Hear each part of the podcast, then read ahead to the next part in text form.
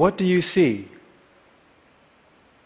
Most of you see a barbershop, but I see an opportunity an opportunity for health, an opportunity for health equity. For black men, the barbershop is not just a place where you get your hair cut or your beard trimmed. No, it's much more than that. Historically, the barbershop has been a safe haven for black men. It's a place where we go for friendship, solidarity, and solace. It's a place where we go to get away from the stress of the grind of work and sometimes home life. It's a place where we don't have to worry about how we're being perceived by the outside world.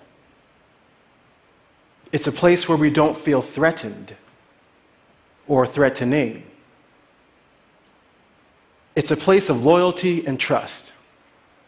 For that reason, it's one of the few places where we can fearlessly be ourselves and just talk.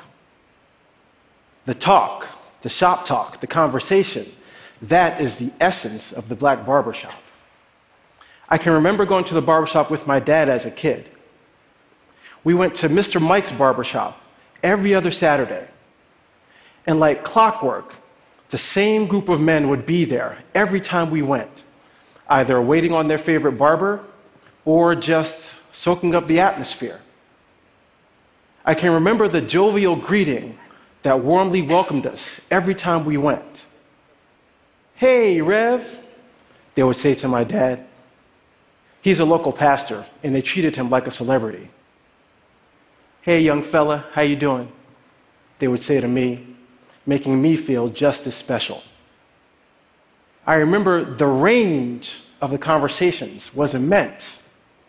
The men would talk about politics and sports and music and world news, national news, neighborhood news.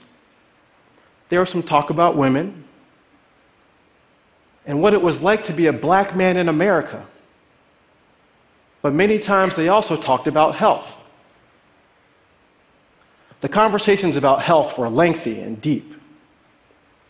The men often recounted their doctor's recommendations to cut salt in their diet, or to eat less fried foods, or to stop smoking, or to reduce stress. They talked about the different ways you could reduce stress, like simplifying one's love life.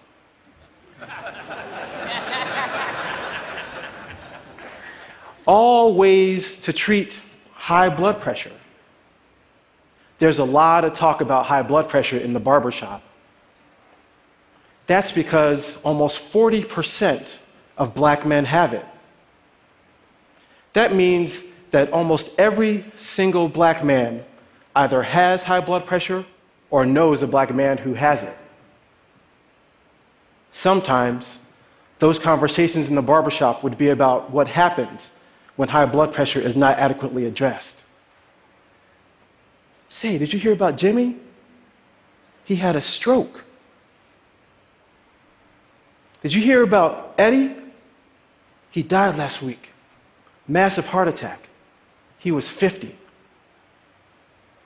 More black men die from high blood pressure than from anything else, even though decades of medical wisdom and science have demonstrated that death from high blood pressure can be prevented with timely diagnosis and appropriate treatment. So, why is high blood pressure so differentially deadly for black men? Because too often, high blood pressure is either untreated or undertreated in black men, in part because of our lower engagement with the primary healthcare system. Black men, in particular those with high blood pressure, are less likely to have a primary care doctor than other groups. But why? Some of our earliest research on black men's health revealed that for many, the doctor's office is associated with fear, mistrust, disrespect, and unnecessary unpleasantness. The doctor's office is only a place that you go when you don't feel well. And when you do go, you might wait for hours, only to get the runaround. and to be evaluated by a stoic figure in a white coat who only has 10 minutes to give you and who doesn't value the talk. So it's no wonder that some men don't want to be bothered and skip going to the doctor altogether, especially if they feel fine. But herein lays the problem.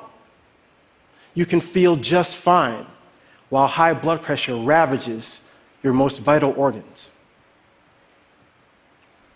This is Denny Moe, owner of Denny Moe's Superstar Barbershop in Harlem.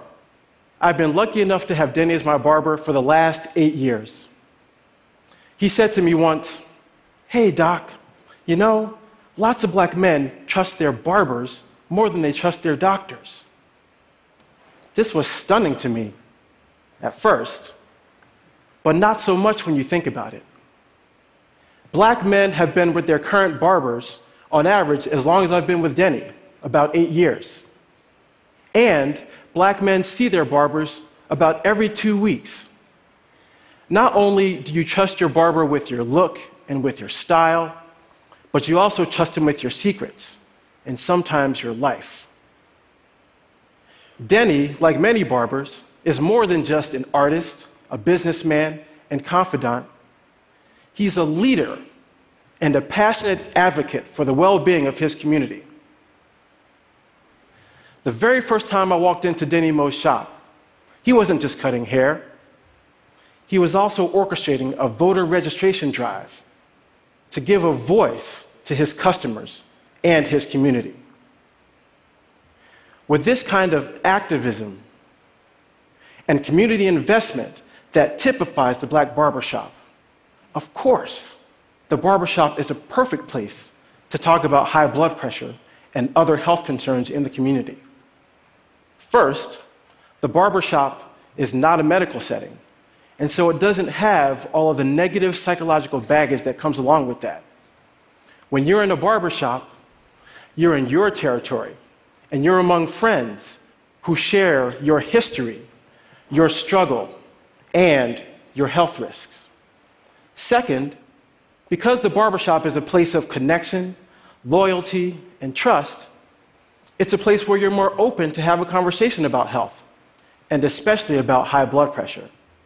After all, conversations about high blood pressure have all of the elements of great shop talk stress and high blood pressure, food and high blood pressure, relationships and high blood pressure, and yes, what it's like to be a black man in America and high blood pressure.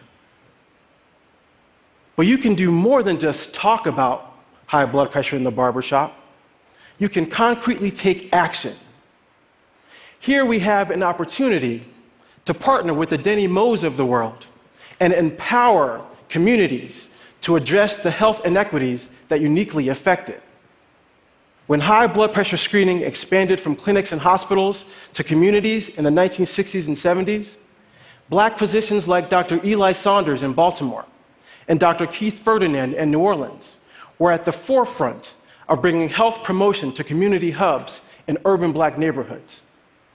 These pioneers paved the way for my professional journey with barbershops and health, which began in Chicago in medical school.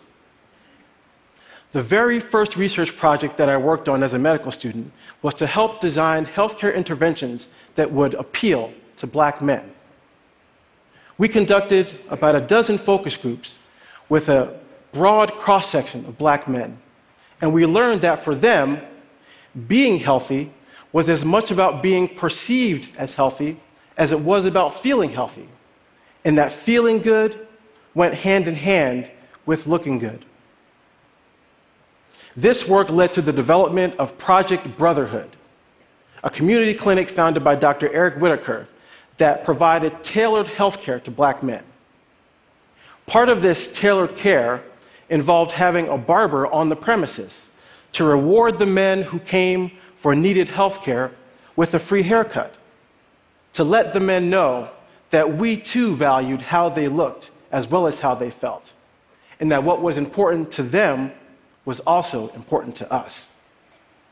But while there's only one Project Brotherhood, there are thousands of black barbershops where the intersection of health and haircuts can be cultivated. The next stop on my journey was Dallas, Texas, where we learned that barbers were not only willing, but fully able to roll up their sleeves and participate in delivering needed health services to improve the health of their customers and their community. We teamed up with an amazing cadre of black barbers and taught them how to measure blood pressure and how to counsel their customers and refer them to doctors to help manage high blood pressure. The barbers were not only willing to do it, but they were damn good at it.